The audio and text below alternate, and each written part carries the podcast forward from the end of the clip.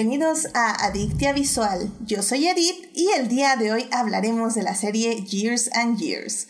Para discutir, fangelear, analizar y llenarnos de feels, está conmigo Esteban. Esteban, bienvenido de regreso al programa. Hola, ¿qué tal Edith? Pues con un gusto enorme porque por fin voy a poder hablar de esta gran serie y qué mejor que en tu programa. Eso, caray. Y también para acompañarnos a hablar de esta serie está con nosotros Gabriel, que hace mucho que no nos acompaña. ¿Cómo estás? Desde febrero que no estás en este programa. Ah, más o menos así es. Muchas gracias por invitarme. Es un gusto. Les mando saludos desde aquí, toda la pandilla. Que así le digo a todos los cinco gatos que me quieren comer. Muy bien. Oye, que yo tengo un mensaje para Gabriel de Crónicas, que por qué ya no vas para allá, que los tienes bien abandonados. Ah, ¿qué pasó? Todavía que nos hacen competencia en el horario. Ah, no, es cierto, se les quiere mucho a Crónicas. Y está bien, pueden, pueden usar Adictia Visual de mensajes, pues ya la, el 60% de la plantilla de Adictia Visual es de Crónicas, así que no hay problema. Pero... Oye, y aparte vinimos los Snob ahora, ¿eh? Sí. El, el, el Snob Squad. Eso, cara, eso. Aquí, aquí eso obviamente no es un insulto, es, es, un, es una virtud. y oye, por cierto, ¿cómo, ¿cómo van este, todos tus gatos en cuarentena? ¿Te quieren más? ¿Te quieren menos? Depende del gato. Ok, bueno, eso... Sí, o sea. al menos los otros te defienden si te atacan. Así es. Qué bueno. Qué un, un, unos más contentos que otros. Ah, está bien, está bien. Sí, ahora sí que todos nos tenemos que adaptar, incluyendo los gatos, que uh -huh. son los más, que a veces pensamos que nos aman y a veces no, pero así es la vida con los gatos y los amamos por eso. Muy bien. bueno, pues sin más, vámonos primero a salvar lo que amamos.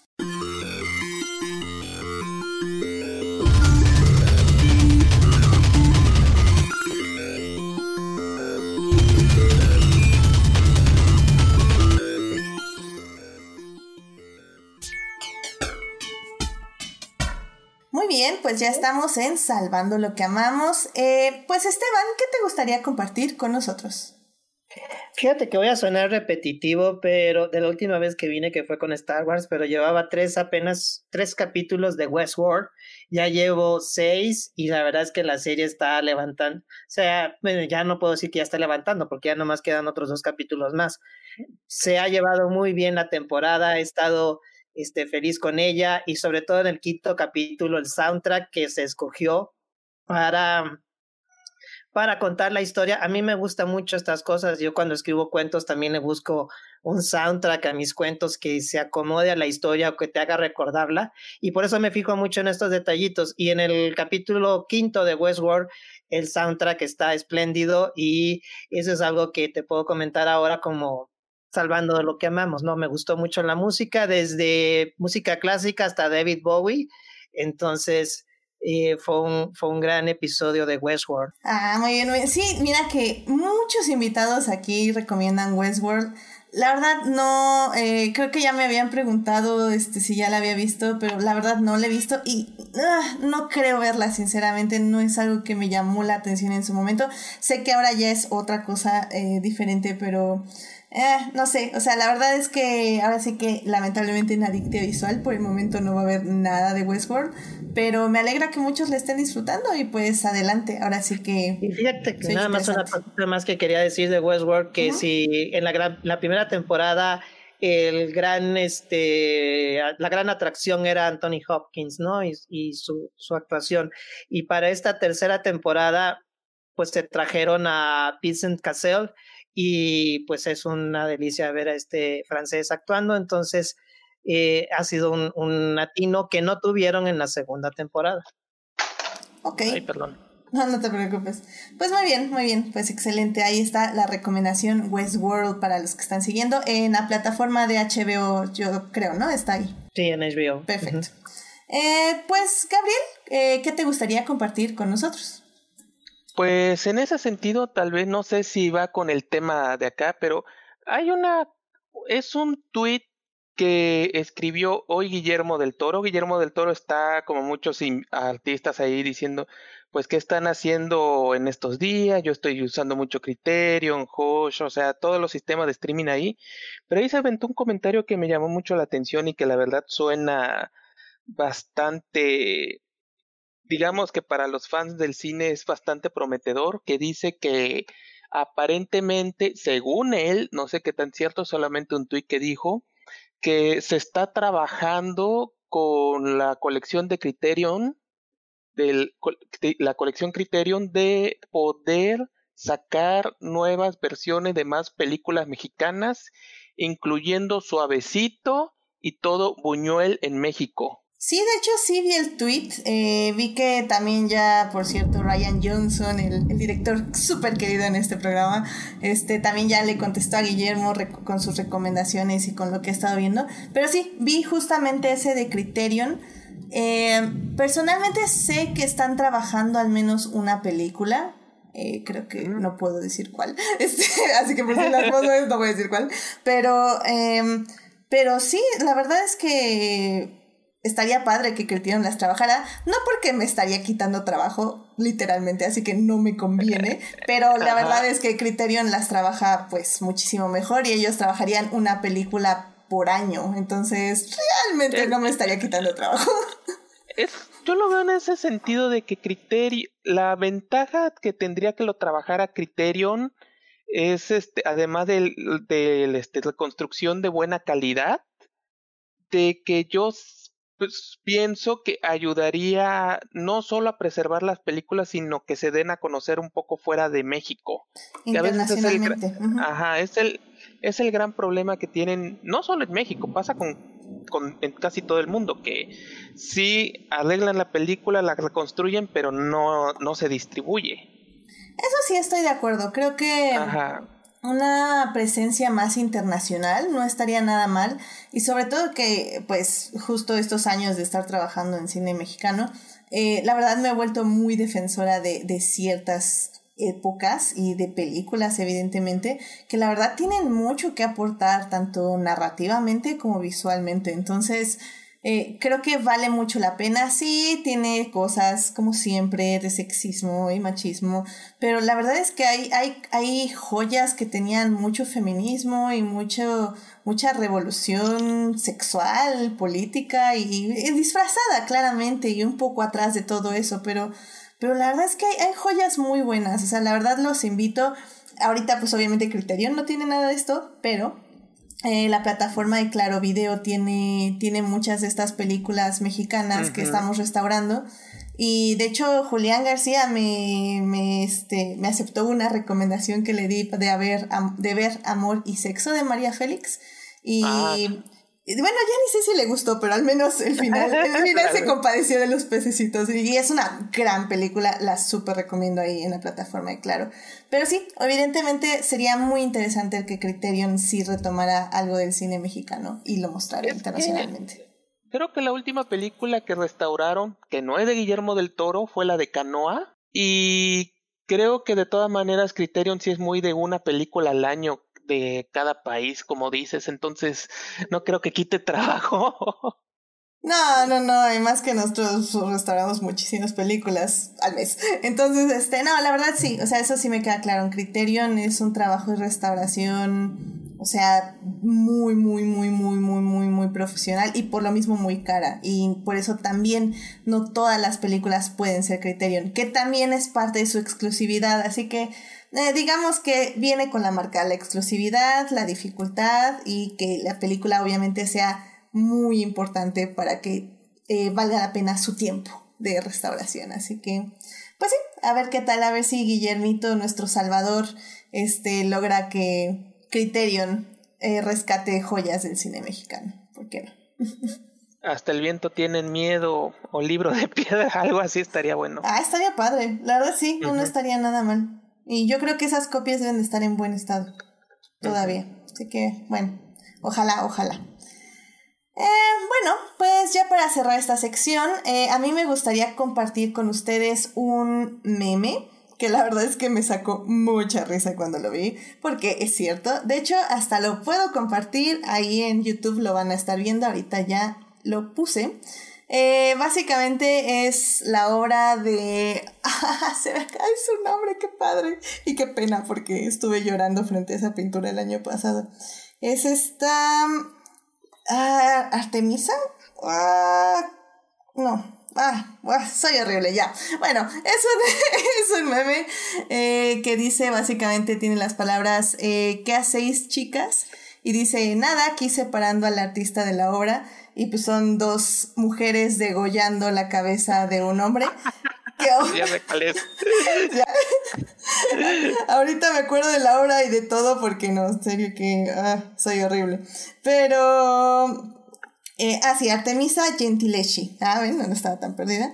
Eh, Artemisa Gentileschi, y pues la obra es la de Judith eh, decapitando a Holofernes. Entonces, este, pues me encanta, porque la verdad es que es, es chistoso porque es cierto, así que esa onda de separar al artista de la obra, ya saben que en este podcast no se hace.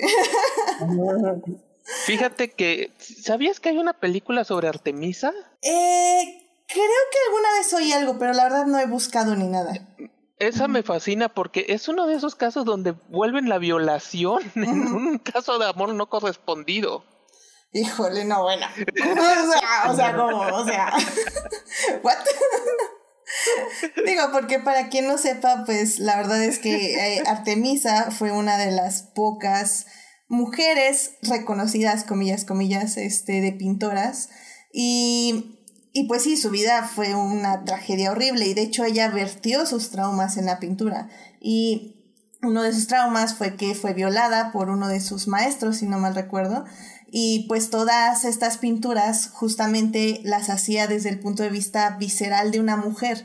Porque, por ejemplo, esta pintura de Judith decapitando a Lofernes este, es, es replicada en mucho, le hizo hasta Caravaggio, pero cuando la hace Caravaggio, por ejemplo, es una mujer como muy tranquila, así como cortándole casualmente la cabeza a un hombre.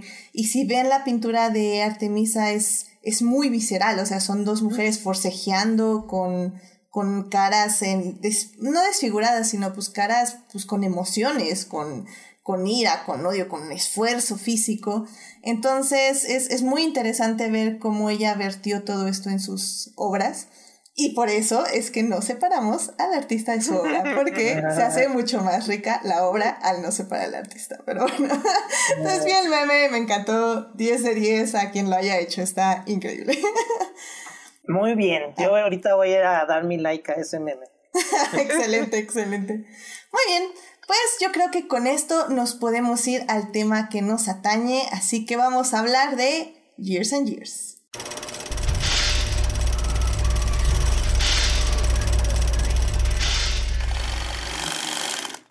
Muy bien, pues esta semana hablaremos de Years and Years, una serie original de la BBC en colaboración con HBO. La serie dura seis episodios y el showrunner es Russell T. Davis, quien previamente lo conocen por el que retomó Doctor Who en el 2005. Obviamente hizo otras dos que tres cosas actuales, entre ellas una serie y una obra de teatro, pero sinceramente no me interesa porque es Doctor Who y amo Doctor Who. Entonces, búsquenlo. También hizo Torchwood, que es un spin-off de Doctor Who. Pero bueno, eh, ¿de qué trata Years and Years? Es un drama, o bueno, como el mismo showrunner lo describe, es un drama épico que sigue la vida de una familia por 15 años a través de avances inestables políticos, económicos y tecnológicos. Entonces, bueno, para hablar de esta serie vamos a dividir este, este programa en tres partes. En la primera parte vamos a hablar de la trama, en la segunda parte vamos a hablar de los personajes y en la tercera parte vamos a hablar si el mensaje final de esta distopía puede tener algo de esperanza para el futuro o tal vez no. Eso ya lo veremos justo al final de este podcast. Así que, pues vámonos a la primera parte. It is not a donut hole, but a smaller donut with its own hole. And our donut is not a hole at all. Muy bien, pues ya estamos aquí en la primera parte del programa este, para hablar de la trama. Y es que en sí, eh, Years and Years es 100% una serie muy compleja eh, porque abarca muchísimos temas y esto es desde el primer episodio. Pueden ser solo seis episodios entre comillas, pero la verdad es que cada episodio es un, una avalancha de información y es que como ya lo dije en la sinopsis, eh, la historia sigue a una familia, eh, una familia de uno, dos, tres, cuatro hermanos, eh, la abuela y pues los hermanos con sus respectivas parejas e hijos. Y pues básicamente vamos a ver cómo estas personas reaccionan a todos los eventos políticos, económicos y sociales de su alrededor. Em, pues Esteban, ¿por qué no nos dices cómo inicia la serie enfocándonos justamente más en la trama? Bueno, eh, a ver si recuerdo bien. No, no te creas así.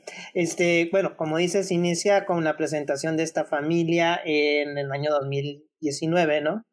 Eh, y cómo está conformada eh, para prepararnos a lo que va a venir. Conocemos a los integrantes de ella, en los que hay un, este, uno de sus hermanos es homosexual y conocemos a su pareja, eh, pero vemos que tiene su trabajo en en el gobierno, ¿no? Recibiendo refugiados y por ahí llega un refugiado en el cual él también se, se enamora, ¿no?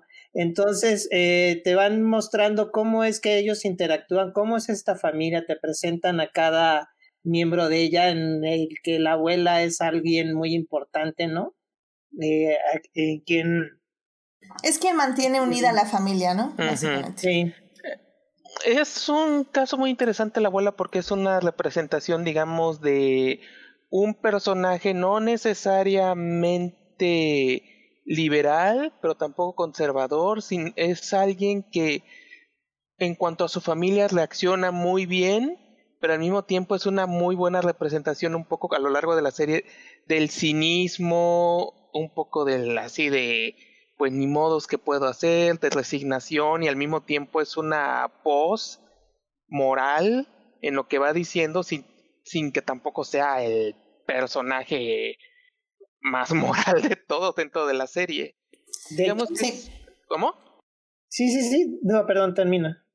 No, sí, más de nada que decir era eso, que es, es interesante porque es un personaje que ayuda mucho a, independientemente de todos los comentarios que hacen, es un personaje que nos ayuda a meternos más un poco en el sentir, ya no solo de muchos miembros de la familia, sino ya digamos de alguien un poquito más, digamos, alejado de todo lo que está pasando, porque es un personaje que no es necesariamente protagonista, protagonista de ninguna de las de los arcos narrativos, pero nos ayuda a meternos por sus reacciones, sus comentarios, que son increíblemente precisos en ese sentido. Claro. Aunque empieza así como alguien que, como dices tú, no sabes qué exactamente si es conservador o liberal o todo este rollo, porque pues está una pareja interracial, el hermano mayor está casado con una mujer negra que que aparte de eso, digo, todos los actores que, que están, el cast que está elegido en esta serie se me, me, parece maravilloso. Entonces, ella tiene sus roces con esta mujer, pero no exactamente por la raza, sino por esos estilos de, esos roces. Por ser la, la, la, suegra, literalmente. Ajá, suegra y nuera, ajá, exactamente. Eh, y, y bueno, también te van este introduciendo también a la líder, que la líder nacional, que en este caso es Emma Thompson, que es muy interesante, se me hace muy interesante cómo su forma o su política de hacer las cosas y cómo empieza a dividir a la misma familia con lo que esta persona promueve políticamente. Sí, y es que básicamente la serie empieza justo el el primer episodio en el 2019. Y y vemos básicamente eh, un poco un paralelo de lo que estamos viviendo, que son estos políticos que más que promover campañas, promueven humor, tal vez, eh, bueno, no es humor, es como... Emociones. Emociones, exactamente, reacciones a cosas, sin promover realmente una plataforma para solucionarlas o apaciguarlas. Es, es estos políticos que mueven masas por cómo dicen las cosas y no tanto por lo que. Wow, sí, está, está, está lloviendo. Como ven, así que si se va el programa es porque se fue la luz. Pero te lo, ese te lo mandó Trump y López Obrador. A la verdad. sí, sí, sí, creo que, creo que está, está fuerte el asunto. Pero bueno, mientras no nos quiten la luz, podemos seguir hablando, definitivamente. Y nadie va a venir por mí ni nada, ¿verdad? ¿Verdad? ¿Verdad? Pero bueno. entonces, eh, justamente em, nos tenemos en este clima. Y de hecho, eh, la serie empieza, bueno, más bien el primer episodio termina, eh, vamos a hablar con spoilers, eh, la verdad es que eh, no creo que les afecte saber cosas y sobre todo si oyen la tercera parte de que les vamos a decir el final, no creo que les afecte porque realmente es muy impactante la serie visualmente, o sea, ver cómo reaccionan los personajes a las situaciones y cómo este eh, pues sí, reaccionan visceralmente, eh, sentimentalmente y emocionalmente, es muy, muy fuerte. Así que la verdad, este, sigan escuchando. Em, espero que les llame la atención porque sinceramente, bueno, más bien no sé, estoy apostándole que a muchos de nuestro querido público no ha visto la serie. Entonces esperamos que con este podcast les llame la atención y pues la, les la quieran ver en esta cuarentena. Pero bueno, básicamente el primer episodio termina con Trump enviando una bomba nuclear a China. Y ya, así literalmente es como se despide de su presidencia, si no mal recuerdo. Y, y básicamente son todas las consecuencias que esta acción tiene. Que puede ser que al inicio, para nuestros personajes al menos, parece que no son muchas, pero realmente modifica por completo su vida, porque en el segundo episodio vamos a saltar al 2025, es decir, este, pues seis años después, eh, donde esta acción va a tener consecuencias sociales que les va a afectar, porque como siempre, y creo que es algo que logra muy bien la serie, es mostrar cómo pensamos que estas decisiones políticas no nos afectan y cuando nos afectan es cuando decimos por qué, cómo pasó esto. Y es algo que logra retratar muy bien. Sí, y bueno, se ve desde el, desde el final de ese episodio cuando ya se ve que va la bomba atómica, que la bomba nuclear, perdón, que, que manda Trump, el que este, ese me fue el nombre de... A ver, yo los tengo aquí apuntados, tú dime quién. Es una... Este, del hermano que tiene su pareja y sale corriendo porque quiere ver a, a Daniel. ¿no? Es Daniel. Daniel. Eh, y su, en ese entonces, amante es Víctor.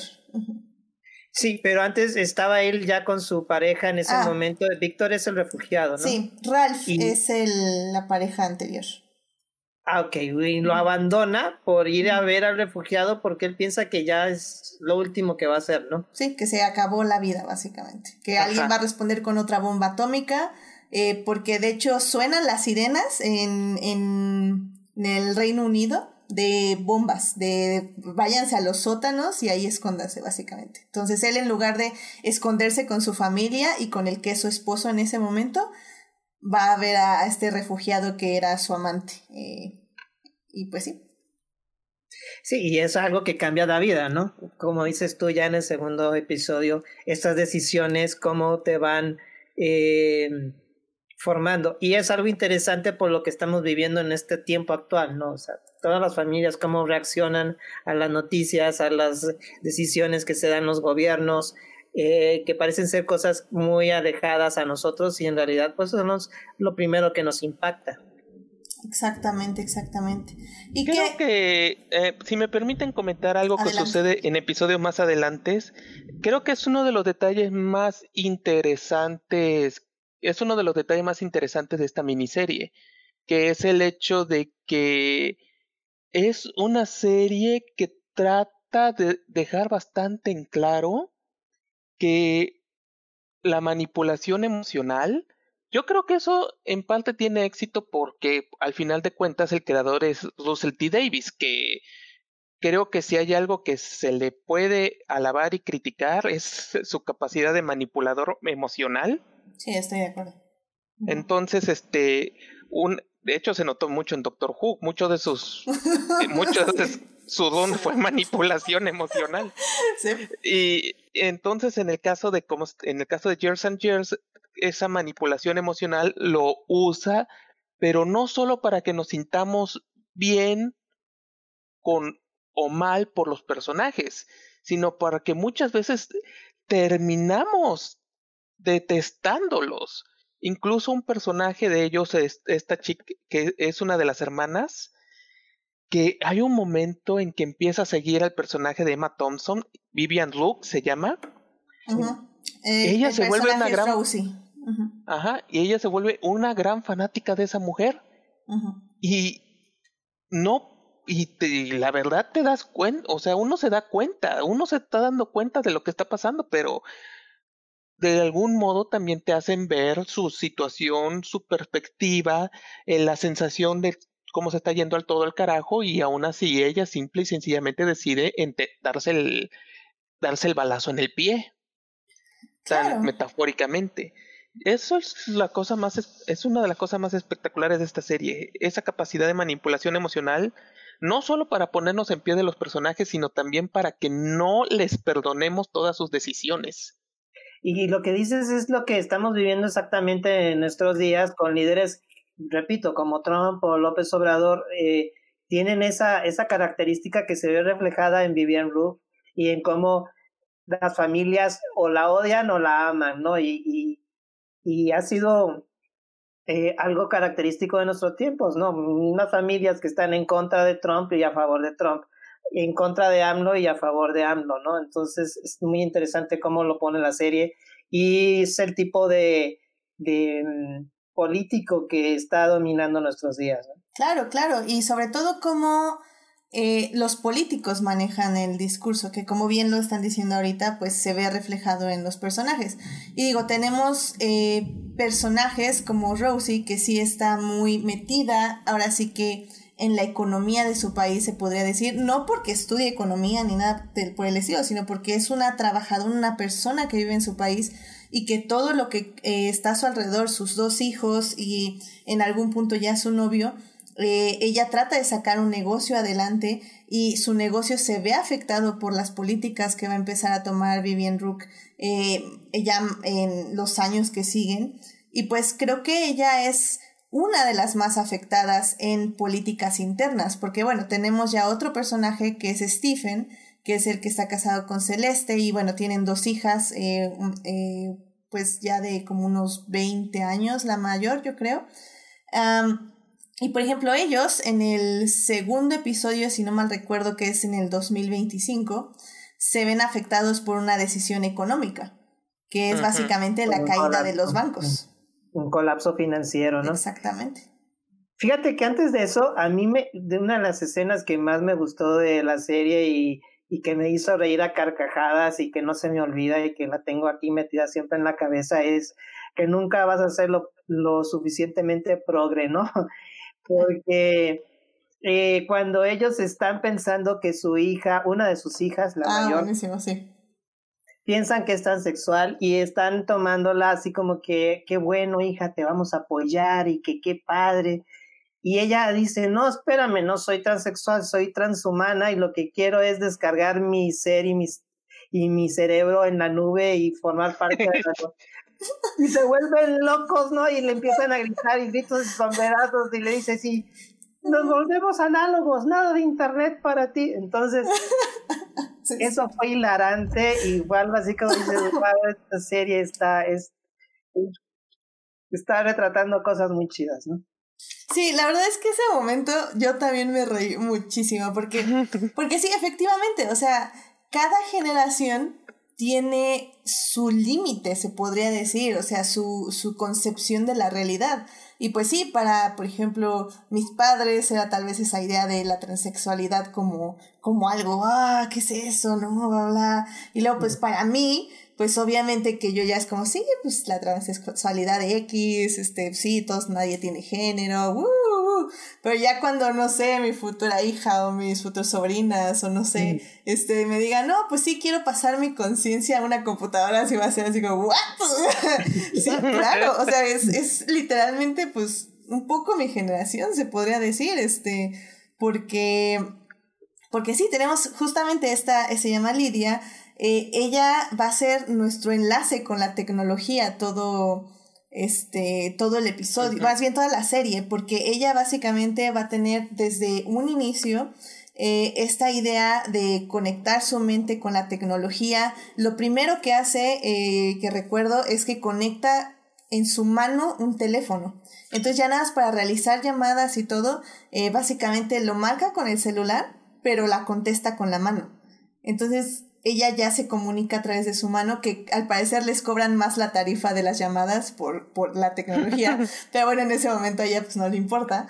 Eh, y poco a poco, durante toda la serie, va a estar realizando decisiones. Y sí, creo que eh, me estoy dando cuenta que lo planeé muy mal porque al final del día creo que es muy difícil hablar de la serie sin hablar de los personajes. Y es que, por ejemplo, hay una decisión que ella toma que, que se me hizo súper interesante como lo trataron en, en la serie, de quiere básicamente implantarse, o sea, cambiar un ojo por un ojo eh, pues, ¿qué será? ¿Cómo se le dice? ¿Robótico? ¿Cibernético? Este... Algo así, era un ojo, un ojo cibernético. Un ojo cibernético. Entonces, pues obviamente eso pasa, por ejemplo, no, creo que es en el tercer episodio, como en el 2026. Entonces, eso es muy caro y, y pues ella no tiene unos ahorros de la familia, pero pues no le alcanza como para ir a un lugar oficial. Entonces una amiga le dice, no, oye, pues es que yo oí que unos monitos por tanto dinero te cambian tus ojos cibernéticos. Y pues sí, se escapan las dos amigas eh, y, ves todo su trayecto, cómo contactan a una persona, esta persona las, lleva a unos barcos, se suben al barco y básicamente Lidia llama a su madre, a Celeste, para decirle que pues que venga a ayudarla, que no fueron a donde les dijeron que iban a ir. Celeste llega, ella está bien, Lidia no le pasó nada porque al final se arrepiente cuando ve que literalmente les estaban haciendo una operación en el barco, en un barco así, pues literalmente unos rusos que quién sabe qué hacían ahí. Una operación clandestina. Clandestina, esa es la palabra exactamente. Se asusta, ya no, ya no continúa con la operación a pesar de que sí les dio el dinero, pero su amiga sí continúa con la operación y sí le cambian el ojo a la amiga, pero obviamente como era una operación ilegal y clandestina, se lo hacen mal. Entonces se queda con un ojo cibernético que no funciona mecánico, que nada se está moviendo a lo loco y que sí está sacando imágenes a la pantalla, pero pues que no le está sirviendo porque no, ella no puede ver nada en su mente. Y eso es como súper fuerte, o sea, todo eso era así como, no manches, o sea... Es, es una, es una es una escena que es un poco aterradora precisamente por los efectos de una de la tecnología fallida pero en un también en cierto modo me da un poco de coraje porque ahí es donde me doy cuenta que cómo es posible que una serie que no es técnicamente de ciencia ficción porque yo al final de cuentas creo que Years and Years su énfasis es en otras cosas, pero creo que es la serie donde más he visto que tratan de profundizar en este tema del transhumanismo en esta idea de trascender el cuerpo humano a través de la tecnología. Y me da coraje que sea este tipo de serie en la que realmente lo haya tomado en serio y no series como, por ejemplo, pensaría que Carbono Alterado lo trataría más o otra serie de ciencia ficción, no sé, es, siento que no se ha sacado provecho y por eso me gusta que Years of Years no solo tomó en serio la premisa hasta cierto punto, sino que también muestra eh, aspectos como el mercado negro, la tecnología fallida, el riesgo, el miedo de que falle. Claro, porque unos años después, ella, es decir, unos capítulos para nosotros, unos capítulos después, eh, ella ya tiene un trabajo estable, eh, donde el gobierno le paga la operación para ya este, conectarse con el mundo cibernético a través de su cuerpo, o sea, que le implanten cosas en el cerebro. y en los ojos para ya literalmente tomar una fotografía con su ojo, conectarse a internet con su mente, eh, sus manos son el teclado, su cerebro se conecta con el internet. Y ahí es cuando ya ves cómo realmente debería funcionar. Pero de hecho, la, una de las enfermeras que atiende a su amiga cuando todo sale mal, le dice a la mamá, le dice, o sea, no dudo que esto sí exista y que en unos años vaya a existir, pero en este momento no está en acceso para la gente como ellas. Y hay gente que se está aprovechando, que es esto el mercado negro. Y unos años después ya se lo paga el gobierno, pero también tenemos esta, este dilema donde dice su papá, es que el gobierno, mi hija le pertenece al gobierno. O sea, ella está pagando y se va a endeudar todo el resto de su vida por lo que le está haciendo a su cuerpo y el gobierno puede reclamar lo que le, hizo a su cuerpo. Y, y también es, es algo como súper interesante, o sea, hasta qué punto justo el, el, el, gobierno es dueño de una persona, porque ya todos los implantes van a ser en nuestro cuerpo, básicamente. Y eso Ahora, lo que mencionabas del colapso financiero también es súper interesante. Es que, digo, tocan tantas... Eh, temas sociopolíticos, familiares, tecnológicos, hasta mejor que Black Mirror, como lo que estás diciendo. Sí, sí, sí. Este, que, que es, es eh, por eso a mí me gustó tanto esta serie. Eh, el colapso financiero y luego qué es lo que viene, ¿no? Y vuelvo, o sea, eh, por ejemplo, en la serie no tocó lo que estamos viviendo ahora, o sea, no se metió a una pandemia. Pero, pues vamos a sufrir efectos económicos similares a los que vemos que le tocan a Steven y a su familia, ¿no? Eh, gente que tenía su trabajo muy bueno, ahorita este, lo está perdiendo por uno o dos meses en que se para el asunto económico y no, no hay para nada, ¿no? Gente que tenía, como es en la serie, todo su dinero metido en una institución financiera y que de repente pues ya no existe, ¿no? Ya se fue. ¿Y ahora qué haces? No, pues soy repartidor, ahora soy este en el caso de Steven creo que se va a hacer como, como un repartidor en bicicleta, ¿no? Es repartidor. Es como de esto de, como de estos estilo de Uber. Exacto. Y también eh, es este conejillo de indias. Prueban drogas en él para ver si funcionan. Y dona sangre y cosas así. Bueno, no dona, más bien vende sangre. Y esto significa que también termina su familia, ¿no? Por lo menos su matrimonio con, con Celeste porque pues... Sí, vamos nada más a explicarlo rapidísimo, creo que hay que, voy a ser un poquito más cuidadosa querido público porque yo sé que la mayoría no la han visto, pero básicamente es como decimos, o sea, Stephen y Celeste tenían como mucho dinero, eran como los más ricos de la familia y deciden vender, este, iban a cambiarse de casa, de hecho una casa más grande, habían vendido esa casa a una persona, ya habían hecho la transacción en el banco, estaban esperando el depósito, reciben el depósito del banco, eh, bueno, en su banco, entonces ya están muy felices, ya tienen el dinero, este, ya empacaron todo y literalmente de la noche a la mañana colapsan los bancos, todo el dinero que ya les habían pasado desaparece, entonces no solo se quedan sin el dinero, sino sin la casa, porque ya la habían vendido. Eh, obviamente el, que les compró la casa no les quiere regresar el dinero porque pues, ya se los dio. Eh, y bueno, y no pueden cancelar el, trámite tampoco. Entonces eh, es, es, un episodio muy, muy interesante porque es justamente toda la gente cómo empieza a balanzarse a los bancos a reclamar lo que perdieron y etc. Y pues toda la familia termina mudándose con la abuela porque pues ya no tenían un lugar donde vivir.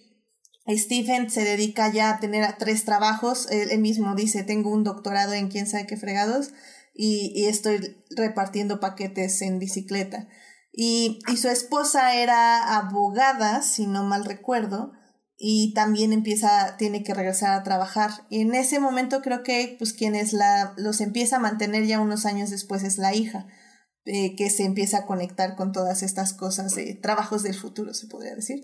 Eh, pero sí, básicamente es como vemos una desintegración familiar en base a la desintegración económica de esta misma familia. Y, creo que hay un detalle que tenemos que mencionar y es que uno de los detalles más interesantes, uno de los detalles más interesantes de esta serie es que es una serie que se transcurre en un periodo de aproximadamente 10 años del primer al último episodio. O sea, creo que inicia en 2019 termina y termina en 30. 2029 y un flashback, digo un flash forward a 2034 al final. Así es, o sea, es un periodo de más de 10 años, 15 años en total. Y una de las maneras tan interesantes que tiene la serie para ir reflejando es que cada cierto tiempo, sobre todo al principio de cada episodio, hace una especie de flash forward en una edición ahí que te va mostrando las noticias internacionales para decir el estado de todo lo que está pasando. Entonces, eso sirve, por ejemplo, para, digamos, que en el flash forward del primer episodio nos dicen todo lo que hay que saber de lo que pasa en el mundo en ese episodio. Por ejemplo, murió la reina Isabel, eh, Donald Trump no es elegido, hay problemas en China por una isla, y así se entiende por qué el desenlace se da como tal.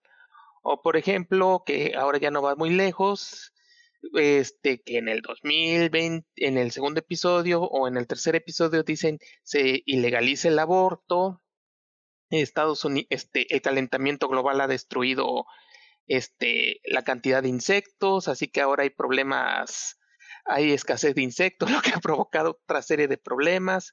Entonces, son esas noticias internacionales que nos van ayudando a establecernos un poco en el mundo y a entender por qué algunas tramas de fondo, como el ascenso de Vivian Rook, nos dan a entender un poco también por qué estaba el colapso económico, porque ahí en el noticiero se está dando a entender de que está empezando a haber problemas.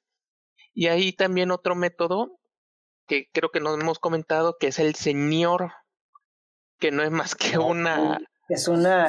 una Amazon Echo, digo... Una Alexa. Una Alexa, sí, Alexa. Es una Alexa, men, una Alexa menos malvado es igual de malvado.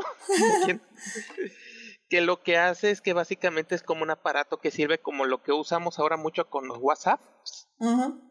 Así de comunicarnos. Exactamente igual, pero con hablar, con audio, video.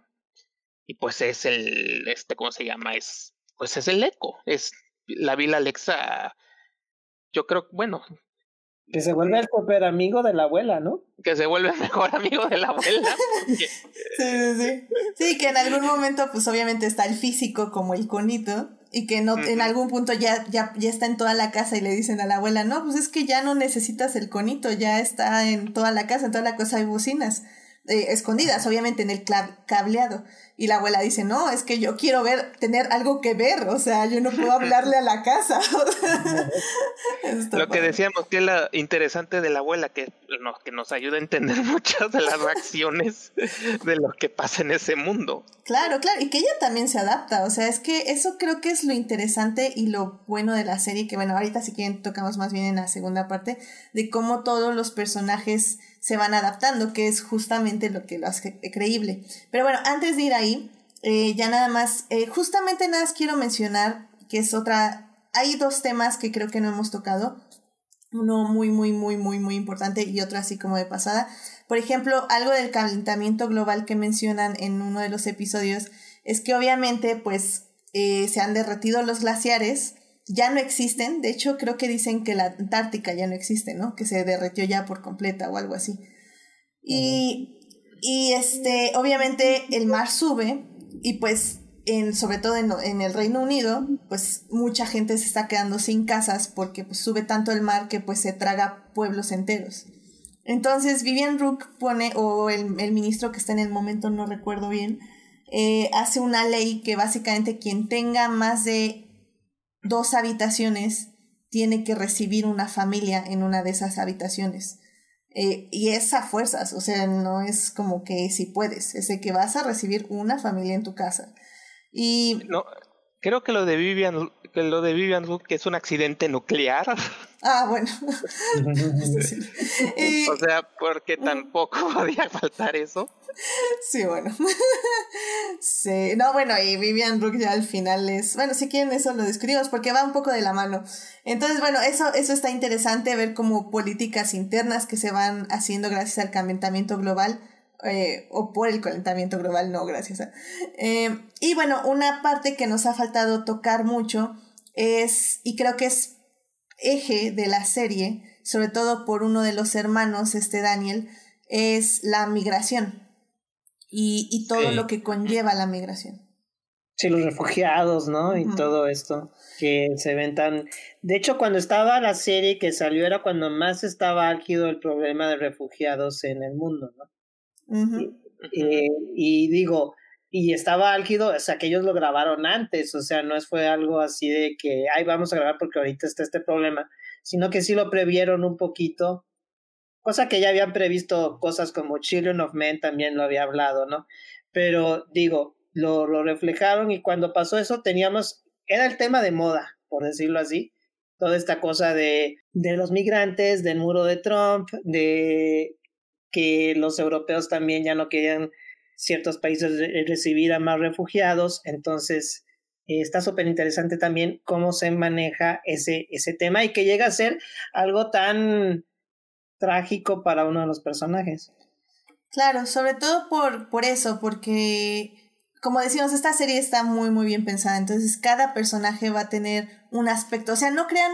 Un poco, por ejemplo, me gustó a mí más Years and Years que Black Mirror, porque si bien Black Mirror explora todos estos temas, bueno, algunos de estos temas, eh, los explora como uno por episodio y más o menos, o sea, es más como eh, entender como al personaje y un poco cómo reacciona a algo en específico, no tanto a su entorno. En este caso, Years and Years es personajes reaccionando al entorno. O sea, ellos no toman la decisión de, ay, voy a este, dar todos mis créditos a esta monita para que cante en un concurso. O sea, no. Ellos nada más están ahí, viviendo, como, como nosotros estamos viviendo un día y de repente, ¡pum!, ya no podemos salir de nuestras casas. O sea, es eso, ellos están viviendo así.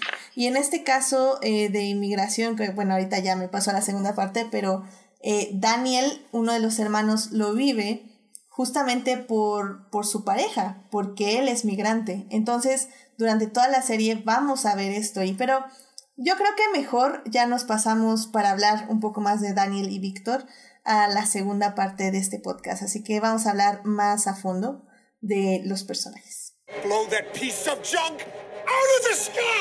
Muy bien, pues ya estamos aquí para hablar de los personajes y es que como les digo, em, al final del día creo que Years and Years es lo que mejor hace, es, eh, como bien decía Gabriel, eh, acercarnos a un personaje, decir, tiene todo esto malo, tiene todo esto bueno, pero al final del día es una persona, una persona como tú, como yo, como todos nosotros, que reacciona lo mejor que puede o, o, lo peor que puede a una situación. Y es que, por ejemplo, pues yo creo que sí, vámonos con el más triste de todos y más fuerte, creo yo, que es con Daniel, que pues básicamente eh, Víctor es un refugiado ruso, eh, que obviamente por ser homosexual es perseguido y pues amenazado en su país y pues si alguna vez regresa ahí, pues básicamente lo desaparecen y lo matan. Entonces toda la serie, bueno, más bien está muy feliz con Daniel cuando el ex de Daniel, este Ralph, eh, pues por celos, por rencor, pues se le hace sencillo denunciar que Víctor es un migrante. Y en un país... Está trabajando porque no tenían permiso para trabajar. Exactamente. Y entonces se le hace fácil, lo denuncia y pues de ahí empieza todo esto, que es que básicamente que deportan a Víctor y, y, Daniel todo este tiempo va a estar tratando de traerlo de nuevo al Reino Unido. Pero por muchas cosas no va a poder. Primero porque eh, Rusia no deja que. no deja de vigilar a Víctor. Luego Víctor se escapa de Rusia. Entre España. En España hay una revolución ahora igual contra los migrantes. Porque había un gobierno muy liberal y de repente se votó por un gobierno muy conservador, bueno, no de repente, pero pues por todo lo que está pasando. Eh, no, creo que de hecho es uno de esos casos muy interesantes porque crean un gobierno ultra izquierdista, ah, pero igual de racista.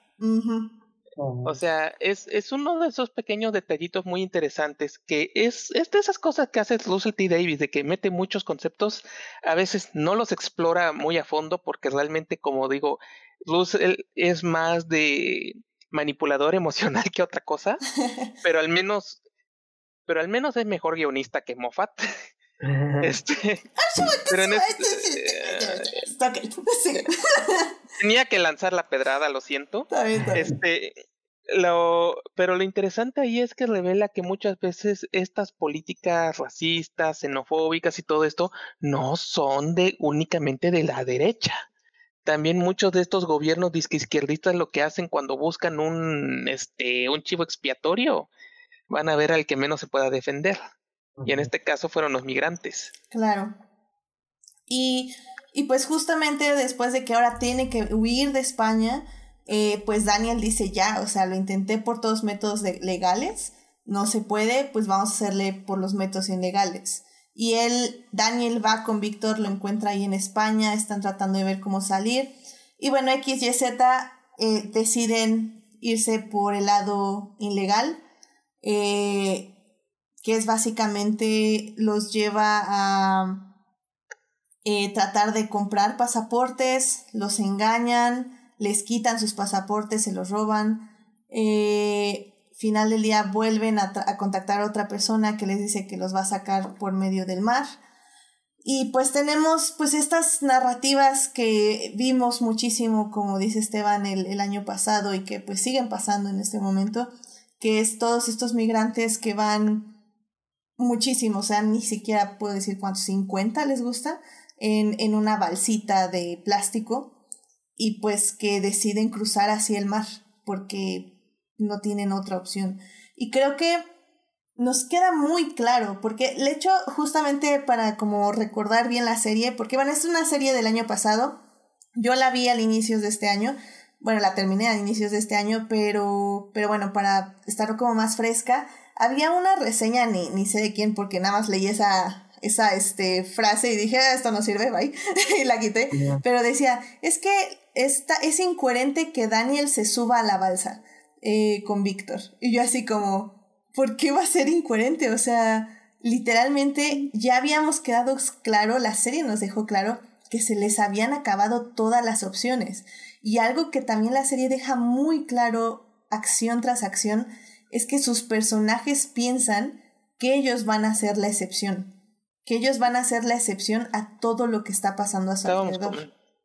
Ajá, que es precisamente que no muchos de ellos es lo que como lo que comentabas de que muestra los lados positivos y negativos y muchas veces esa idea de que son excepcionales, que es lo que luego les tira lo que les hace irse de boca o cosas más trágicas eh, es, el, es, es como el motor de muchas de las acciones más tristes y deprimentes de todo lo que ocurre en la serie. La idea de lo de la lancha es una de ellas. Que ese episodio es bastante deprimente en ese sentido, cuando, porque vemos como Daniel llega tan confiado con dinero, la idea de que es un inglés, aparentemente el Brexit eh, ya estaba tan metido en ellos que le, se creían la idea de la excepcionalidad.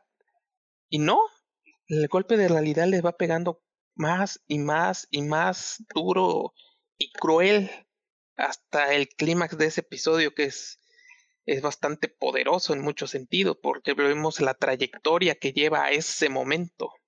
Sí, ese es el cuarto episodio por si alguien tiene duda y, y se preparen cuando lo vayan a ver porque la, la, verdad sí, sí es muy muy fuerte. Y, y pues sí, sí, también y pues no termina ahí, que es lo más interesante creo yo porque al final del día creo que seguimos en el quinto episodio, que es este, la familia lidiando con todo lo que pasa, y pues nos lleva como a la reacción de otro, eh, otro personaje que es Stephen y cómo reacciona a todo lo que pasa ahí, y que al final del día Víctor este, es lanzado de nuevo a un campo de concentración. Literalmente un campo de concentración, porque sí, claro, estamos en una serie distópica, bienvenidos a los campos de concentración. y, que, y, y me parece súper interesante cómo manejan en la serie los conceptos, o sea, cómo Vivian Rook manipula las ideas para que esté de acuerdo la gente con ella. Es, obviamente no, bueno, hay un discurso que, que ahorita no lo tengo fresco en mi mente, pero obviamente ya dice como eh, obviamente esto no es un campo de concentración, es esto. Y, y bueno, mi, mi, punto aquí es, hay, hay un momento donde dicen, en la historia esto era lo que se hacía y ella lo dice, ¿qué, hacían lo, qué hacíamos los ingleses hace 100 años? eh, llevábamos enfermedades a estos campos donde juntábamos a la gente que no queríamos, dejábamos que se enfermaran, no los ayudamos y ellos se morían solos. Esa es nuestra solución. Y tú así como, what the fuck. Sí. Pero es un what the fuck, claro, es lo que estamos haciendo nosotros. ¿Por qué hay niños en jaulas en este momento? ¿Qué está pasando hoy, coronavirus, con todas las personas que están en prisión? Es lo que estamos haciendo. Y olvídate nada más de la idea del virus, lo que estaba pasando, por ejemplo, eh, lo que hizo México con los inmigrantes centroamericanos. Sí, claro. O sea, México e, es, una bueno, como yo soy de Chiapas, yo me sé muy demasiado bien esta historia de que es algo que nos encanta, que reclamamos, ay, qué maltrata Estados Unidos a los migrantes en México, que no sé qué, no sé qué tanto. Pues sí, pero miren cómo tratamos a nosotros, a los centroamericanos. Sí. Y no tenemos mucho que presumir. Y es por eso que creo que en ese sentido la serie golpeó muy fuerte, porque mucho de lo que estaban reflejando ahí es como que dije, ah, caray, está muy bien hecho. Es algo que hace no solo Estados Unidos, también lo hace México. Y lo ha de hacer muchos países. Te he puesto que también lo ha de hacer Colombia, lo ha de hacer todo país con problema migratorio. Eh, han de tener un Vivian Look no tan obvio. Bueno, hasta el, hasta el 2016 que ya se quitaron la, que se quitaron la, que se la máscara. que se quitaron la máscara. la, la máscara de decencia. Ay, sí, no, no. Y, al final de cuentas también en Vivian Root con estas situaciones, eh, bueno, yo creo que me voy a adelantar mucho, eh, pero bueno, queda en lo que estamos hablando. Se, se desenmascara como una líder en que en realidad no tiene control sobre las cosas, y que son todos los líderes políticos, ¿no? Este, cuando Steven le pregunta, ¿y qué vamos a hacer? Y pues no tengo idea, ¿no? Pero ella siempre se muestra como de que es que vamos a hacer esto y que sí, que podemos y todo. Claro, es lo que tienen que hacer cualquier líder eh, político y es lo que hacen, pero en realidad no tienen control y lo estamos viviendo en este 2020 de una manera bastante fuerte, ¿no? Es, Es, eh, es, lo interesante del personaje este de Vivian Luke, que es como esa amenaza, esa es como una representación de una amenaza en las sombras, que al final de cuentas se representa que pues no, pues sea, es no es más que un personaje vacío, sin sin agencia, sin interés. Ella lo único que quería era poder, popularidad, que la gente votara por ella, y por eso que es pura palabra, pura e, es lo que se llama calorías huecas en todo, en todo el sentido del mundo y cuando la ves fuera de las cámaras siendo un personaje tan desagradable, que ya era desagradable, pero ahora era desagradable por cuán apático es. Es una representación así muy cruda de algo hueco, algo que no tiene nada. O sea, y es por eso que cobra mucho sentido la revelación de que pues solo hace lo que le dicen. Y, es que cobra mucho sentido. Es que esa es la revelación creo que más aterradora, porque, y creo que Stephens es que se da cuenta en ese momento, porque este tipo de políticos, eh, que son muchas palabras, emociones y reacciones, solo son un espejo de lo que muchos de voy a, voy a decir nosotros, porque pues al final del día somos nosotros, también callarse es, es decir algo. Eh, nosotros gritamos y nosotros decimos, y ellos solo son una cámara de eco. Entonces, al final del día es eso, o sea, Vivian Rook pudo haber dicho todo este discurso horrible de los campos de concentración y dejen matar a los migrantes, pero en esa habitación todos le estaban aplaudiendo. O sea, ella no tiene esa idea nata, como tú dices, es, un, es una persona hueca, que sí quiere algo, pero no que necesariamente quiere matar migrantes en campos de concentración. Pero si el público es lo que le pide, ella va a dar esa solución, porque sabe que el público lo va a aplaudir. Y, y ese es, esos son los últimos episodios, porque en los últimos episodios es eso, es, es la gente, o bueno, esta familia, dándose cuenta que ellos pidieron a gritos esta situación pensando que no los iba a tocar hasta que los toca. Creo que es el mensaje, no voy a decir mucho, pero hay un personaje que ya hemos hablado hace mucho de ella. Hay un personaje que se avienta un diálogo excepcional en el último episodio, que creo que es la tesis básica de la miniserie, de toda la serie, que básicamente nos agarra y dice, no entiendo cómo pasó eso, no sé por qué pasó eso, no hay nada que podamos hacer. Y dicen, no, sí pudieron hacer algo, sí pudimos haberlo detenido, pero no quisimos. Es como que la tesis central de la, de la miniserie que dice, todo esto pasó no por Vivian Rook, no pasó por este, por X o Y motivo. Todos los miembros de la familia en una u otra manera ayudaron a que todas las cosas horribles pasaran. Entonces es un golpe muy duro porque nos revela cómo incluso hasta las acciones más insignificantes ayudan a tener efectos devastadores en el mundo, incluso si no es por una mala intención. Sí, sí. Sí, la verdad, eh, eh, te, quiero cortar un poco este, este hilo de inspiración porque sí quiero dejarlo para la tercera parte. Eh, porque, porque la verdad, la verdad es que esa es la conclusión de la serie y me parece como súper interesante y quiero analizarlo aún más. Pero sí, y, y parte de estas decisiones de los personajes, eh, pues vamos a estar viendo, vamos a estar viendo eh, todas las consecuencias. Creo que, pues, para Daniel es una consecuencia muy fuerte, para Víctor es, es esto, es, es, ya vivir en el campo de concentración. Stephen es este decide, por ejemplo, él ya tomar un trabajo para una persona horrible y esta persona horrible lo lleva a Vivian Brook, pero bueno, al menos ya tiene dinero y siente que eso justifica que se rebaje como ser humano hasta y, y esas son las decisiones, las pequeñas decisiones. Y vuelve a este, atacar a Víctor, ¿no? vuelve a atacar a Víctor, sí.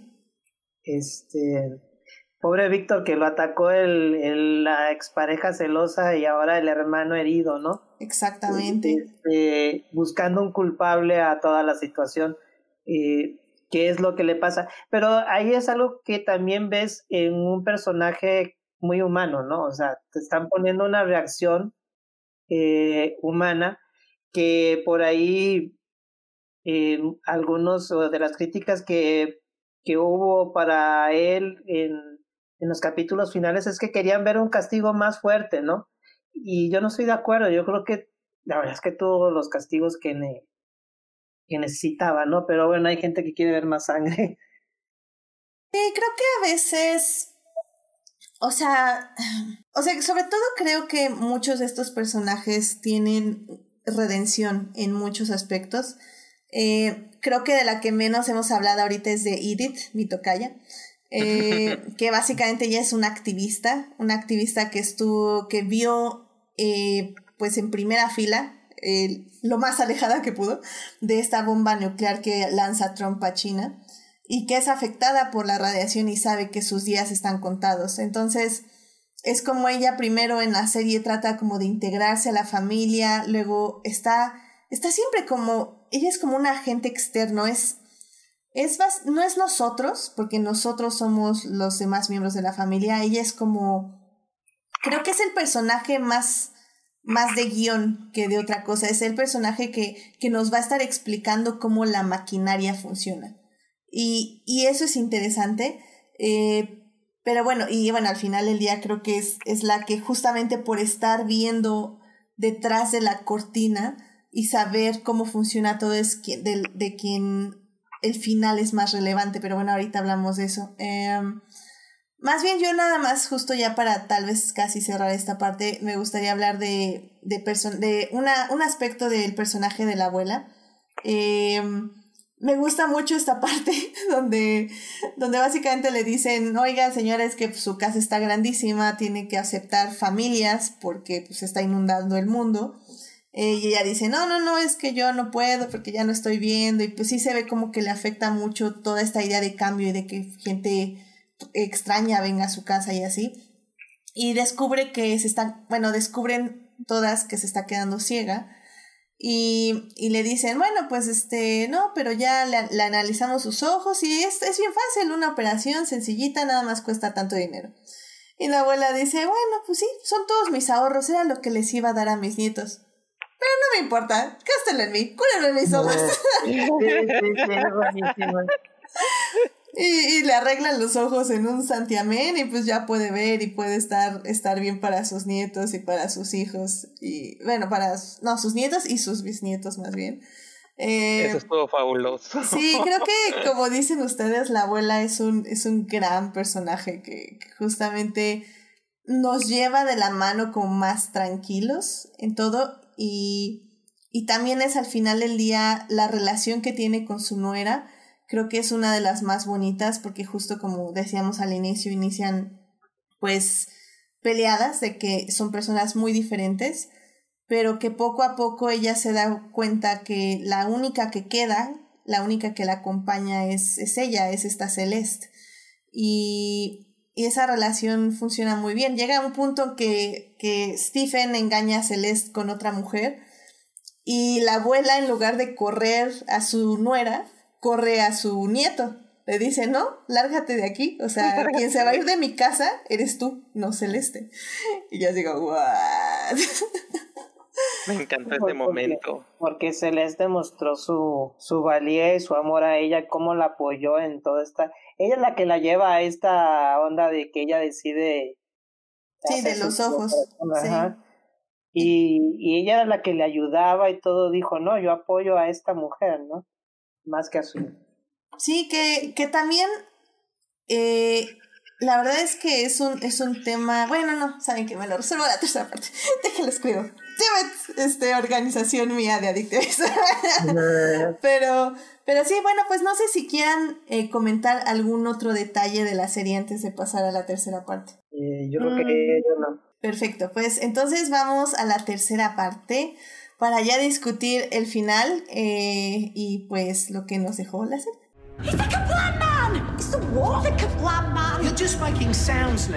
Muy bien, pues ya estamos aquí en la tercera parte de Years and Years, de hablar de Years and Years. Y es que yo iba a decir dos cosas. Primero, eh, el final de la serie eh, ya lo vamos aquí a spoilear más. Eh, si no quieren saberlo, ya les recomendaría pasarse a las recomendaciones de la semana. Si están en YouTube, ahí pueden a la caja de descripción y pasarse directo ahí a las recomendaciones. O eh, si están escuchando en iTunes, en Hearties o en Spotify, ahí abajo en la descripción viene donde empiezan las recomendaciones. Eh, porque si bien creo que es una serie que como digo puede, si se las spoileamos no hay tanto problema, puede ser que no quieran saber el final final. Si esta distopía se queda distópica o no, esa es la pregunta. Pero bueno, pues ya empezamos desde aquí con spoilers. extrañamente, eh, el último episodio de la serie se me hizo muy bonito, porque como bien decimos, eh, creo que después de ese discurso de la abuela en la fiesta de Navidad, si no mal recuerdo, que es la primera fiesta de Navidad que están con Dan, que más bien que están sin Daniel, Em, y que les dice, no, es que nosotros todos nos lo buscamos, o sea, este, esta situación, lo que vivimos, es consecuencia de nuestras acciones y es por lo que tenemos que vivir con esto, como que todos les entra un clic, como que dicen, ok, vivo esta situación, pero no soy un agente pasivo. Y me interesa, me, me, me pareció muy interesante que Years and Years en lugar de quedarse como Black Mirror, que casi todos sus episodios quedan pues tristes, donde sus personajes se resignan a su situación básicamente, Years and Years dijo no. O sea, vamos a mostrarle a la gente, a nuestro público, que cuando, que a pesar de haber tomado todas las malas decisiones, hay un momento donde todos podemos tomar una buena decisión. Y esa buena decisión, como lo dice Edith al final, no es que esta familia se volvieron superhéroes y cambiaron todo, pero al mismo tiempo sí. Hay una... Bueno, es que creo que en parte la razón es que es un poco el enfoque, porque Black Mirror es más que nada comedia una sátira, comedia negra y el énfasis, al menos en sus primeras temporadas, siempre fue lo que podríamos decir, no sé cómo traducirlo, del inglés bleak. O sea, mm. hay una... La sensación que dejaban los episodios originales de Black Mirror eran sobre todo de, desesperanza. Luego ya después de San Junipero ya fue un poquito más, ya le cambiaron mucho el tono. Y que a nadie le gustó por eso. es que ligera tangente. San Junipero es uno de sus mejores episodios, pero es lo peor que le pasó a Black Mirror porque desde entonces ya empezaron a abrirse a la idea de finales felices y eso le dio en la torre a la serie. Hot, take de Gabriel. Pero bueno, a lo que yo iba es que eh, Girls and no buscaba ser cínica en ese sentido.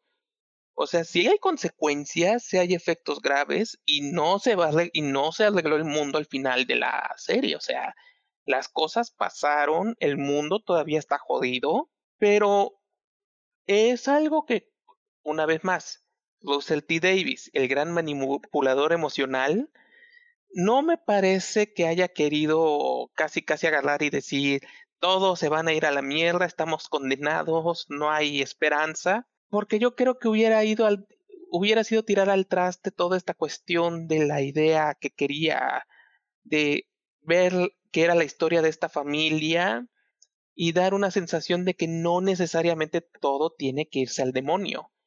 Por eso siento que acabó como acabó, en una cierta manera por un lado con un final relativamente feliz, porque si hay muchos finales felices en las historias, aunque no se resuelva todo, y un poco con ambigüedad al final, que es algo que me gustó porque precisamente ata muchos cabos de una manera bonita, deja abierto muchos, deja abierta la sensación de que el mundo está jodido y al mismo tiempo te deja preguntándote qué pudo haber pasado después porque pasó o no pasó, lo que pudo haber pasado hubiera tenido consecuencias fundamentales, no solo para la familia, sino también para la humanidad en general. Sí, y bueno, yo también veo el final como algo muy normal o natural en lo que le pasa a cualquier familia, ¿no? Al final de cuentas, todas las familias pasan por, por, problemas, perdón, por retos, este, por gente que en algún momento se vuelve el villano de la historia, pero pues es tu hermano, ¿no? Y al final de cuentas, eh, pues llega a ser perdonado y sigue siendo la familia y sigue tomando su curso natural, ¿no? Entonces, eh, las consecuencias que, que, toma cada personaje, pues son muy humanas, en el sentido de que pues tienen sus, eh, al que es castigado, pues tiene un castigo creo que natural. Y no sé, muchos querían ver a Steven metido en la, en la prisión, ¿no? Pero, pero creo que sí lo, sí lo meten a prisión, pero no tanto tiempo como, ah, no sé, yo leí una crítica que querían, yo creo que casi cadena perpetua para el hombre, ¿no? Este, silla eléctrica, ¿no? no, es que... Es lo que por eso es lo que estaba diciendo que a mí me parece muy importante y me hubiera gustado que hubiera quedado que Mm, yo siento que la serie lo dejó claro, pero como que mucha gente quería irse por algo más cínico. Y es que tampoco ese era el punto. O sea, el punto no era tener un final todo deprimente, triste. La idea era simple. Las acciones tienen consecuencias positivas y negativas. Y pueden pasar tantas cosas buenas como malas.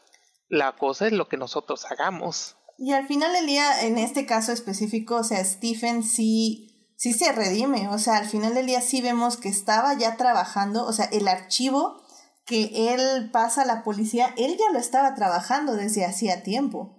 O sea, desde hacía tiempo él ya estaba buscando cómo tirar la máquina, básicamente. Entonces, se me hace justo como dicen, como dicen ustedes, o sea, muy cínico pensar que casi casi merecía la silla eléctrica cuando literalmente veíamos cómo se estaba torturando que sí, obviamente, pues no, no sientes mucha simpatía con él, porque pues metió a Víctor a, que muriera en un campo de concentración y, y quién sabe cuántas demás personas, pero, pero es que ese es el punto, que, que a veces nuestras decisiones pueden tener consecuencias horribles y qué vamos a hacer, o sea, que, que no importa lo horrible que sea el asunto, siempre puedes tratar de mejorar o de cambiar o de o de arrepentirte. O sea, creo que ese es el mensaje y creo que eso es lo importante. Te puedes arrepentir de tus acciones y puedes tomar acciones para, para que esas eh, consecuencias cambien. Sí, porque fueron decisiones tomadas al calor del momento, ¿no? Al calor de las circunstancias y que es, es algo que cualquiera podemos hacer y cualquiera podemos sentir. y, es entonces meternos y, y, entender a esa parte humana del personaje. Y eso es algo que tiene muy padre la serie. Entendemos muy bien a los personajes, entendemos muy bien sus acciones y por qué las van tomando, ¿no? O sea, cada cosa que va pasando nos va enseñando a, pues a conocernos a nosotros mismos y a nuestras familias.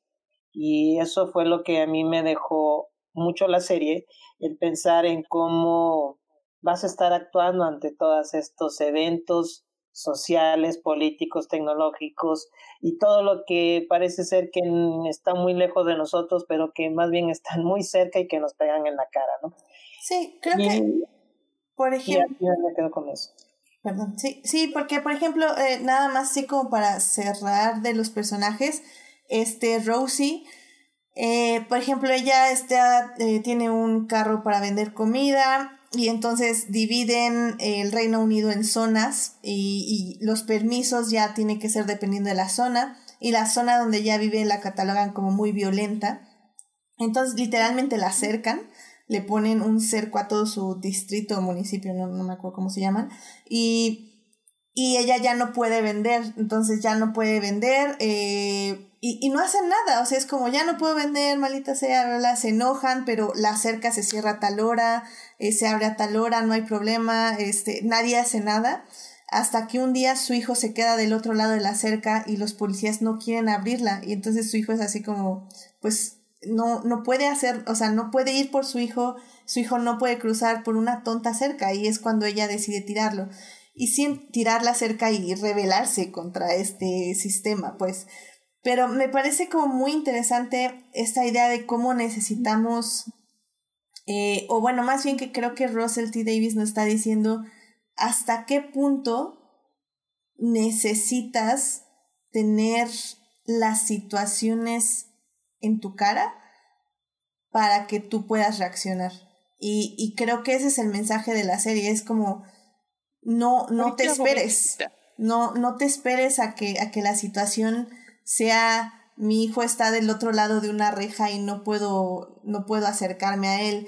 Este, que la situación no sea tengo a al novio de mi hermano en un campo de concentración, que la situación no sea, no sea esa, ¿sabes? O sea, es como, creo que ese es el mensaje de la serie, que al final del día, no importa cuáles han sido tus decisiones, eh, no importa cuáles han sido las consecuencias de esas decisiones, tú te puedes arrepentir y puedes tratar de hacer algo y que al final del día no esperes a que sea demasiado tarde para ya empezar a hacer algo, aunque también la, la, la el mensaje es nunca es demasiado tarde, lo cual es muy interesante. Así es. Pues es una gran serie, la verdad. A mí el, año pasado hubo muy buenas cosas en televisión. Este año me ha costado un poquito más, pero bueno, ahí lo bueno que si no la viste el año pasado puedes regresar a ella y, tener una buena cuarentena con esos seis. Sí, o sea, miren, eh, trigger warning, este eh, o sea, si sí les causa un poco de ansiedad todos estos temas que discutimos, sí evítenla en esta cuarentena, eh, porque sí, hay episodios muy pesados, pero bueno, si, si llegaron aquí y quieren... Eh, pero ¿sabes quiero que decirles que acaba bien, o sea, que, que creo que la sensación no es de desesperanza al final. Pero ¿sabes qué es eso precisamente? Creo que todos nos ves un montón de eventos horribles, pero pero hay muy buen humor en todos los capítulos, o sea... Es que, mira, yo creo que hay que reconocer una cosa de la serie y es que a pesar de que no es, de que termina bien, hay una descripción que me acuerdo mucho que alguien hizo, no me acuerdo si de, la, de la, un periódico británico que decía que es una serie que uno no podía ver de golpe por la ansiedad que causaba. Y hay un motivo, la serie realmente causa mucha ansiedad y realmente hay unos momentos donde sí causa mucha desesperanza. Pero no es, pero yo digo eso, yo lo estoy comentando no para decir que no la vean. Yo lo estoy comentando para que, para que se entienda que estamos hablando de una serie que sí pega muy duro, sobre todo a nivel emocional, y es por eso que también el final puede ser muy catártico. Por eso yo creo que, por eso yo creo que muchos esperaban un final mega deprimente, y es por eso que yo estoy agradecido de que no fue así. Porque la verdad sí puede causar mucha ansiedad, pero yo creo que eso es lo que ayuda un poco al estilo como en las películas ochenteras, de que a veces entre mayor es el peligro, mayor es la tristeza o mayor es eh, la desesperanza, el final catártico por eso luego pega mejor. Sí, estoy de acuerdo.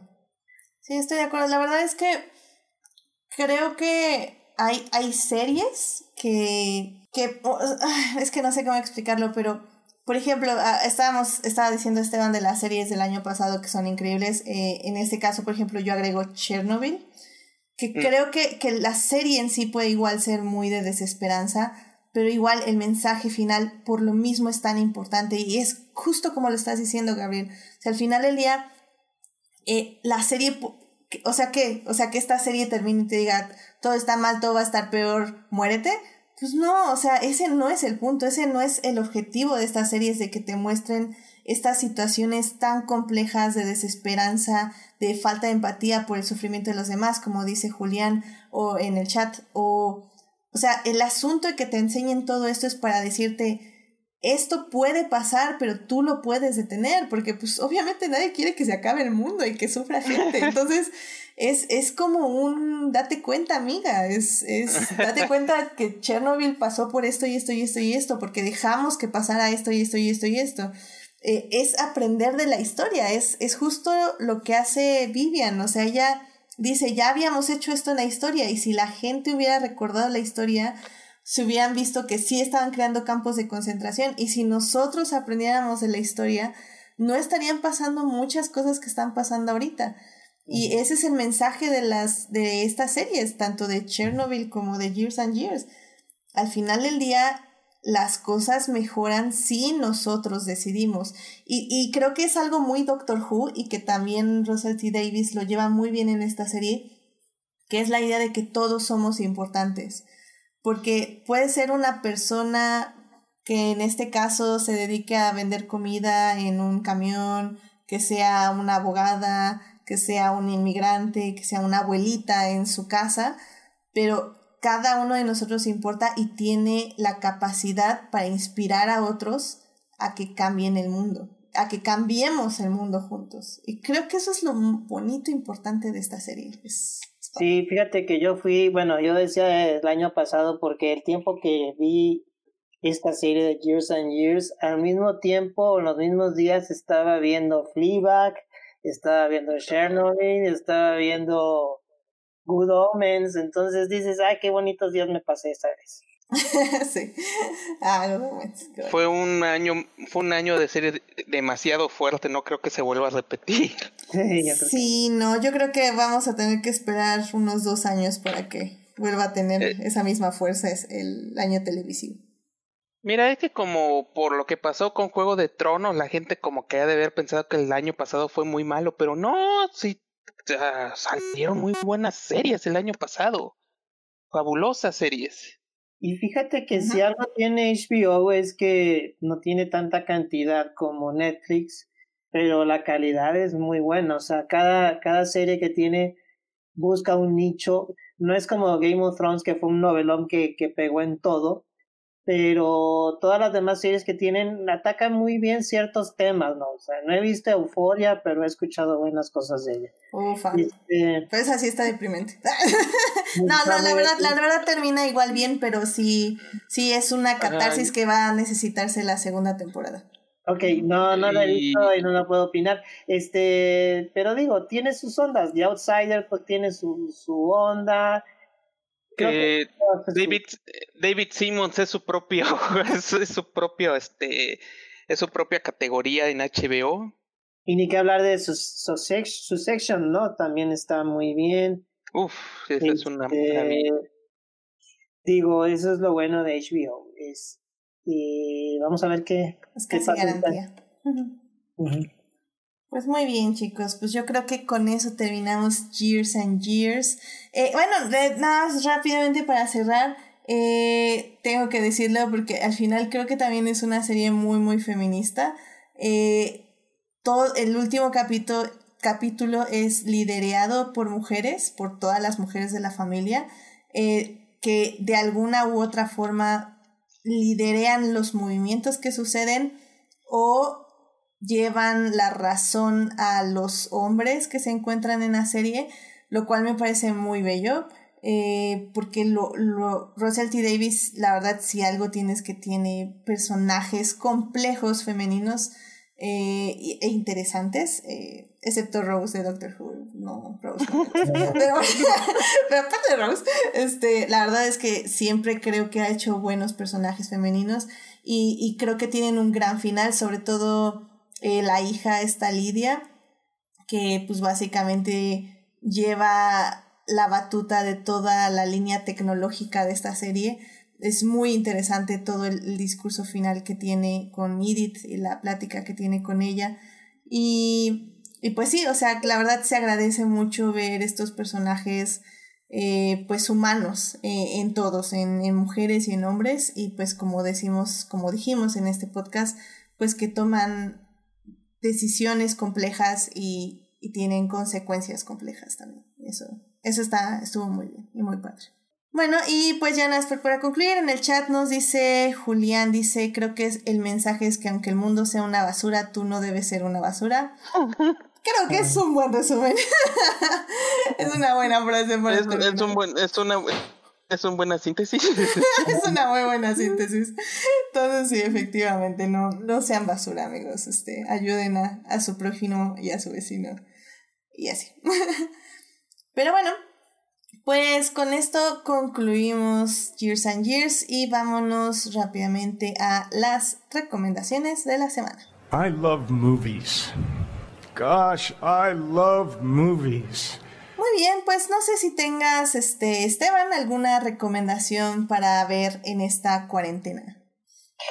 Eh, bueno, no sé si, la verdad es que ya también se me va la memoria, no sé si lo platiqué contigo, pero te, hablando de Netflix, vi la miniserie de Poco Ortodoxa, Unorthodox, eh, y creo que es una que por fin ponen em, el lado oscuro del judaísmo, ¿no? El, el, juda, el judaísmo ultraortodoxo, ¿no? Esta eh, rama en que hablan yiddish, este, y que tienen ciertas costumbres que son muy opresivas para la mujer, ¿no? Entonces ya son expuestas. Siempre nos toca ver historias acerca de los musulmanes o otros tipos de, religiones, pero el judaísmo no lo habían eh, tocado, ¿no? Y acá sí se ve, se ve como pues eh, son extremas las cosas hasta cómo se casan, cómo tienen eh, relaciones sexuales, cómo, o sea, todo, toda la situación en cómo se mete la familia en la vida de una mujer y cómo ella pues quiere liberarse y se va para liberarse ella está en Nueva York pero para escaparse se va el peor cómo se dice insulto que le puede dar a, a un judío ortodoxo ella se va a vivir a Alemania entonces este se me hizo interesante pero tampoco he visto muchas cosas nuevas que, que que me llamen la atención. Es más, tuve de cosas eh, que quise volver a ver. Es una película que a mí me gusta mucho, que ya tiene muchos años, que es El Gran Lebowski, el Lebowski. y creo que mucha gente no la ha visto y dices, ¿por qué no recomendarla que vayas a estas películas clásicas que tienen tantas cosas que decir y de una forma tan eh, divertida? y también contada y con grandes personajes, entonces yo también recomendaría que se echen una, una vuelta. Esta de, de Big Lebowski es de los hermanos Cohen, yo creo que es de, de las mejores películas de ellos. Y chiquita. ya, ya. Ah, perdón, le hablaba, le hablaba el gato, perdón. Nosotros ahí, ahí, perdón. No, bueno, ya, ya este, casi, ya casi. ya casi, ya casi.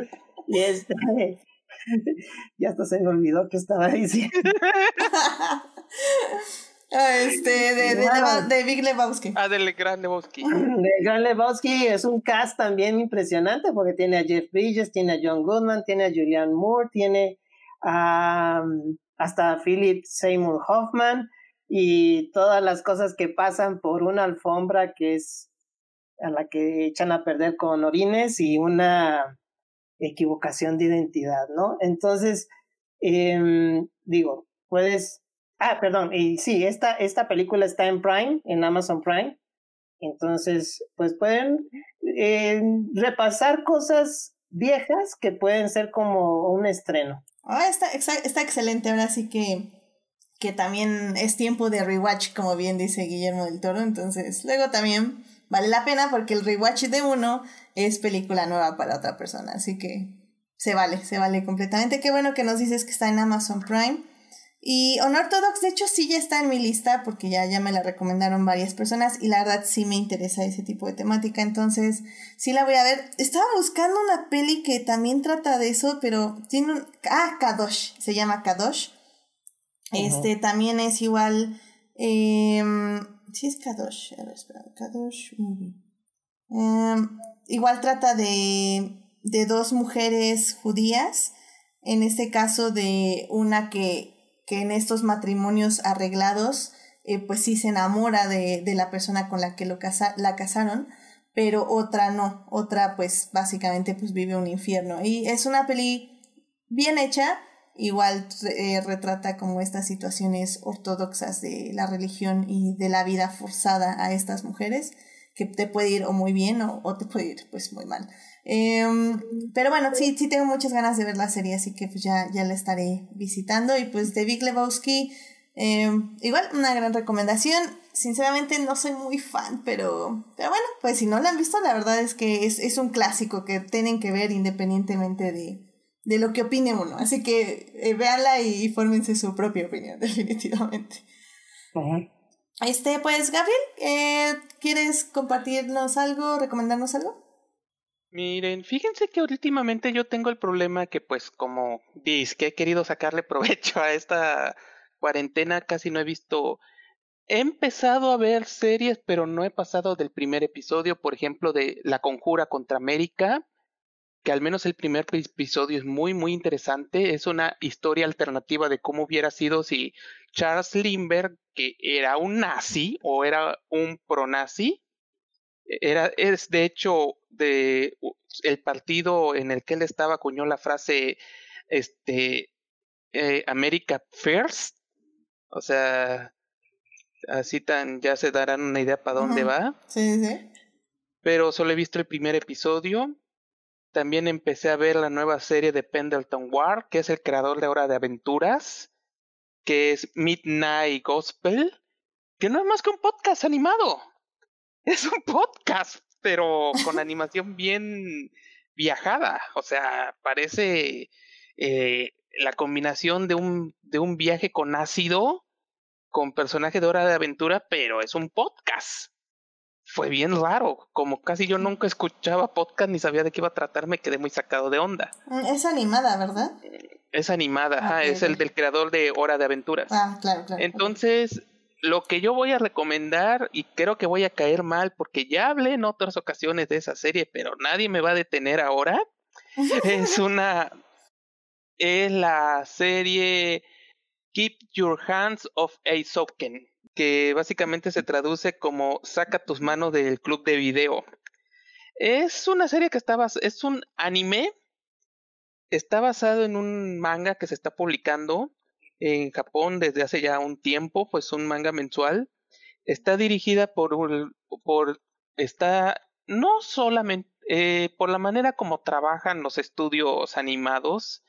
Cuando digo que está dirigida no quiere decir que él hace todos los episodios, pero es una serie de un director que a mí me gusta mucho llamado Masaki Yuasa, que él se caracteriza mucho porque no le interesa que sus diseños sean bonitos, en el sentido de que no son personajes dibujados así que parecen modelitos, muñequitos o algo por el estilo. A él lo que le interesa es la animación. Y la serie simple y sencillamente trata acerca de tres personajes O sea, tres chicas que quieren hacer anime. Y cómo cada una personifica una parte de la filosofía de cómo se hace una serie animada, que es la directora, la que crea todas las características de la serie, la animadora que le debe dar vida y el más importante, la productora, que es la que los hace trabajar.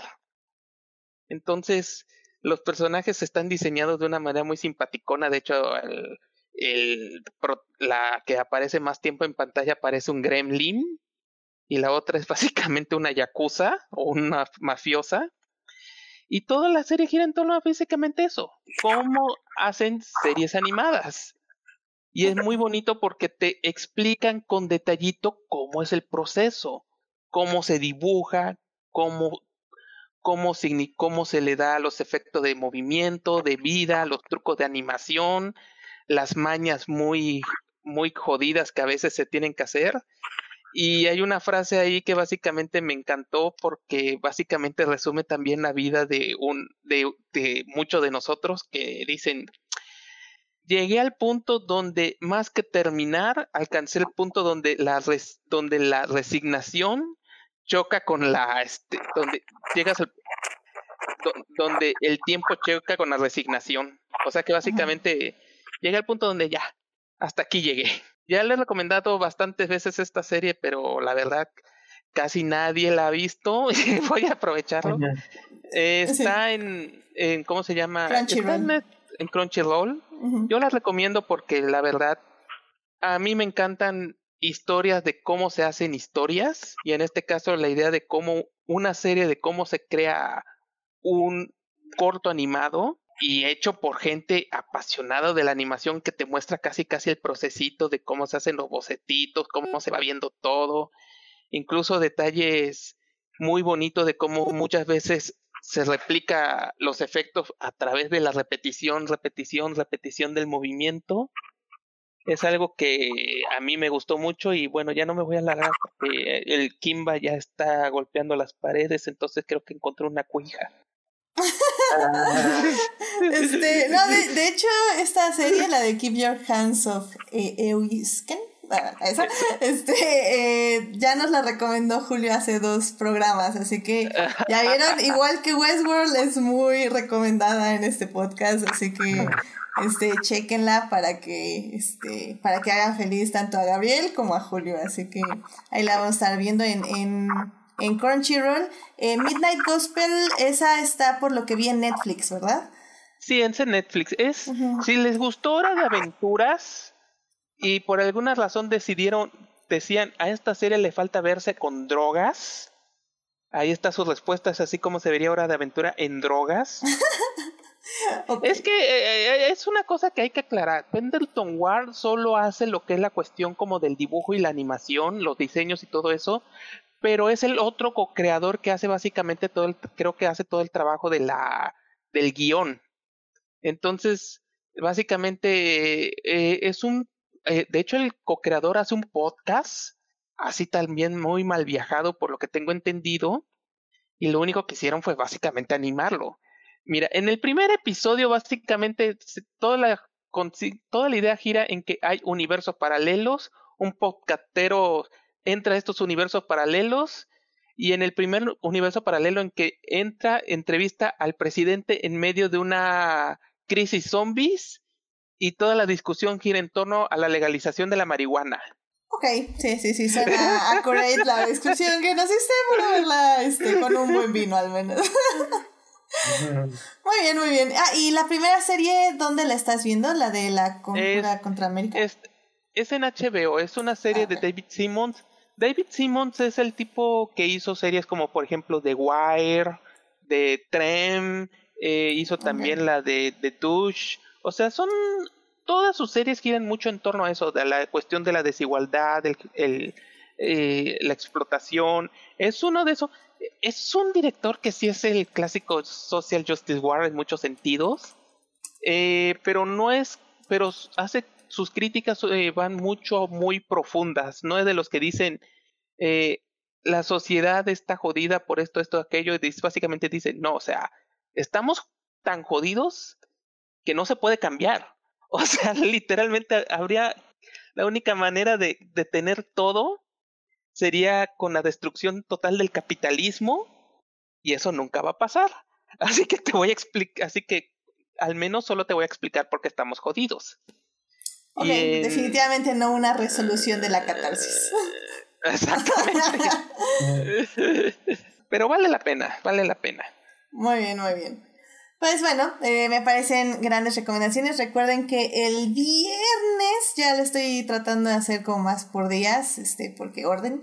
Este, pongo estas recomendaciones ahí en el Facebook por si gustan verlas por escrito. Eh, bueno, pues ya para terminar, yo rápidamente, pues ya saben, mis recomendaciones semanales, este, de Clone Wars, eh, Brooklyn Nine-Nine, eh, grandes series. Este, también ya casi, ya voy en la cuarta temporada de mi rewatch de Community. Probablemente dentro de dos semanas estaré haciendo el especial de Community porque en serio qué buena serie. O sea, envejeció muy bien. Esa la estoy viendo en Netflix. Em, ah, sí es cierto, está toda la serie otra vez, ¿verdad? Sí, está toda la serie Community en Netflix. Qué maravilla esa serie. Sí, no, y hasta la cuarta eh, temporada va perfecto todavía. me acuerdo que cayó en algún momento, pero al menos en la cuarta temporada sigue bien. Mm. es que, bueno, bueno, es este, es sobre todo las primeras dos temporadas es Harmon en sus mejores momentos, como ah, yo nunca voy a olvidar ese maravilloso chiste de Beetlejuice. Mm, ¿Cuál en específico? Ah, es un chiste que gira, de repente dicen un personaje hace referencia a Beetlejuice y cuando no sé en qué episodio hacen la tercera referencia a Beetlejuice, en el fondo aparece un, un, un, personaje que se parece un montón a Beetlejuice caminando en el fondo. ¡Ah, sí es cierto! Digo, yo no lo vi, pero sí, sí es cierto, no me acordaba de eso. Mira, sí, lo leí alguna vez en Datos Curiosos y yo, ¿what? Ay, no, no, la, la, verdad es que está grande esa serie. Este, obviamente, como digo, va, vamos a, hablarla aquí en Adictia Visual por si gustas participar, Gabriel. Porque sí, no, no, no sé, a mí me encanta, me encanta. Y ahorita que le estoy haciendo el rewatch, creo que la mejor temporada sí está entre la segunda y la tercera. Eh, ahí, ahí, es cuando se nos aloca por completo y, creo, creo que en la tercera ya, o sea, es una cosa que lo perdimos, pero de la buena forma, es, es muy, muy... Em, y bueno, también eh, les quiero decir que ya empezó eh, la cuarta temporada de The Good Fight. Eh, The Good Fight pueden ver las primeras tres temporadas en Amazon Prime. Y en serio, o sea, siempre, siempre digo, The Good Fight, la primera temporada puede, puede parecerles un poco así como, ah, no sé bien de qué está tratando el asunto, pero en serio, la segunda temporada y la tercera son unas obras maestras. En serio, este primer episodio de Good Fight de la cuarta temporada fue una cosa increíble. O sea, literalmente eh, Diane despierta en un mundo donde Hillary Clinton ganó este, la presidencia. Y, y es ella diciendo, ella en el mundo sabiendo que Trump ganó, pero pensando que fue un sueño y todos los personajes reaccionando ante la idea de que Trump hubiera ganado y, y, ella les dice, sí, es que teníamos niños en jaulas y teníamos esto y bla, y todos así no manches, qué locura, eso nunca va a pasar, etc. Y, y, y como es bien, y como buena serie de Good Fight, hace una reflexión súper importante acerca de los movimientos sociales y cómo nacen. Eh, en este mundo, como gana Hillary Clinton, nunca hay un movimiento Me Too, nunca hay denuncias de abuso sexual. Eh, Harvey Weinstein sigue siendo un renombrado productor que, que va a comprar eh, o que se va a fusionar con una este, productora y va a hacer aún más dinero, eh, donde todos, Diane ve como todos estos violadores, todos estos hombres que fueron denunciados siguen en el mundo, obviamente violando mujeres y haciendo pues, todo lo que hacen, pero nadie les dice nada porque como está Hillary Clinton de presidente, presidenta, este, los movimientos, le dice a alguien, le dice a alguien de, de sus compañeras de abogadas, le dice, este, es que no podemos eh, unirnos con enojo porque los hombres, si de por sí ya tenemos ahorita el poder, se van a asustar más. Estos, este movimiento que tú estás proponiendo no puede pasar en este mundo. Y, y es un momento que en serio, neta, sí te queda así como, what the fuck. o sea, y, y sí es cierto, o sea, es una bomba de realidad muy fuerte que The Good Fight decidió iniciar con ese episodio esta temporada. Y fue así como, no manches, o sea, literalmente me, me paré a aplaudir y a llorar y a reír y a volver a llorar porque sí es cierto. O sea, al final del día, eh, Diane lo dice, la ley se adapta, la ley sin movimiento social, sin presión social, es inútil. Y, y la ley se adapta a la situación en la que vive. Y, y es, es, muy fuerte la reflexión. Dicen que el segundo episodio también está muy bueno, todavía no lo veo porque dicen que está muy fuerte y, y hay que prepararse para esos episodios de Good Fight. Pero vean la serie, en serio, es muy graciosa, es muy, muy chistosa, muy dramática eh, tiene grandes diálogos, o sea, ufa, los diálogos que tiene esta serie son matones uno tras otro, grandes personajes. Todos los personajes de Good Fight son increíbles. Les digo, la primera temporada puede parecer como un poco rara, porque como que todavía no sabían bien qué querían contar, pero ya la segunda y la tercera y ahorita la cuarta, o sea, yo estoy segura que van a ser un hit, o sea, va a ser un hit.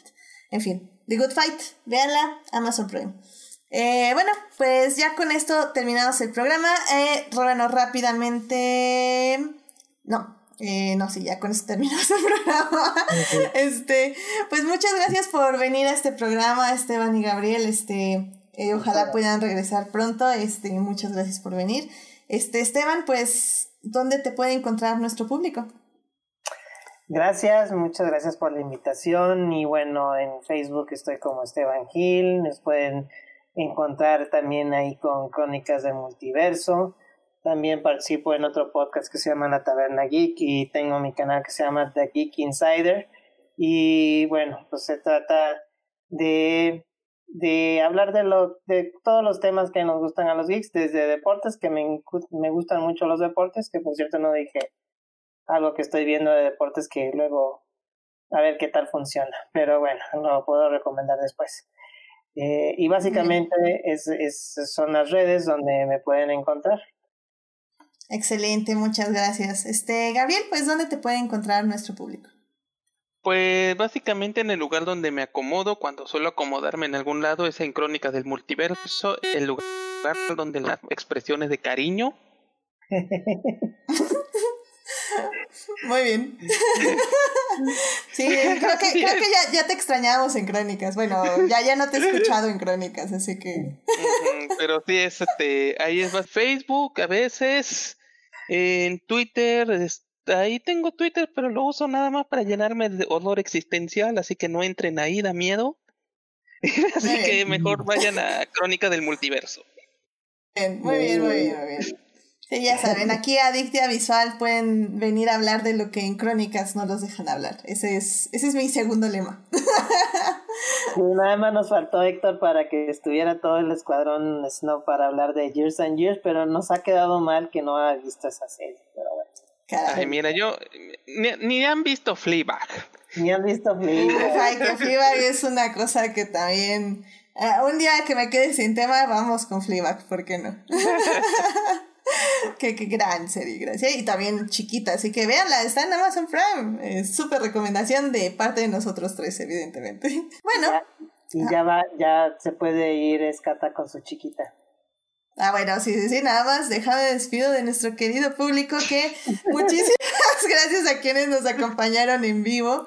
Estuvo Julián García, como siempre, muchísimas gracias Julián, que ya hizo un gran meme que estaré publicando el día de mañana. Eh, saludos a Héctor, que estuvo ahí un ratito. Y ya, estuvieron nada más, tuvimos poco chat, pero muy participativo. Muchas gracias, Julián. Eh, también muchas gracias a quienes oyen, nos oyen durante la semana en Hearties, Spotify y en iTunes. Este programa estará disponible ahí a partir del miércoles en la mañanita. Eh, no se les olvide seguir este podcast en Facebook y en Instagram como adictia-visual y pues obviamente suscribirse al canal de YouTube que les avisa pues cuando tenemos programa en vivo. Eh, la próxima semana vamos a hablar de una gran serie que acabó el día de hoy o el día de mañana, no estoy muy segura porque nunca veía, la veía en el día de estreno, que obviamente estoy hablando de Better Call Saul. Better Call Saul termina esta Ah. semana.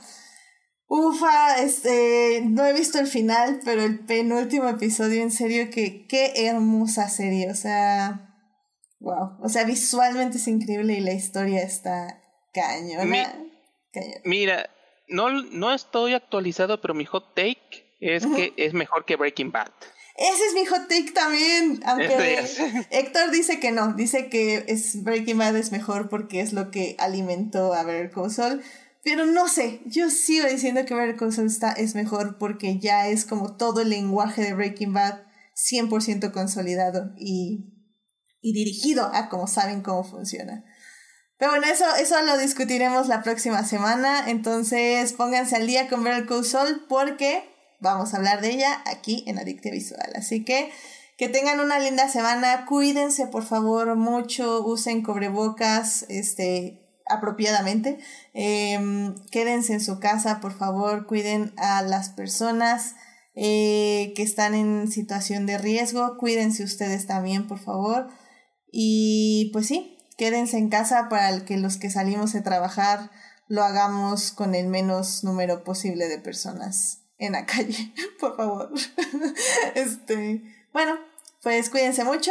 Muy buena noche. Gracias por venir, chicos. Nos estamos escuchando.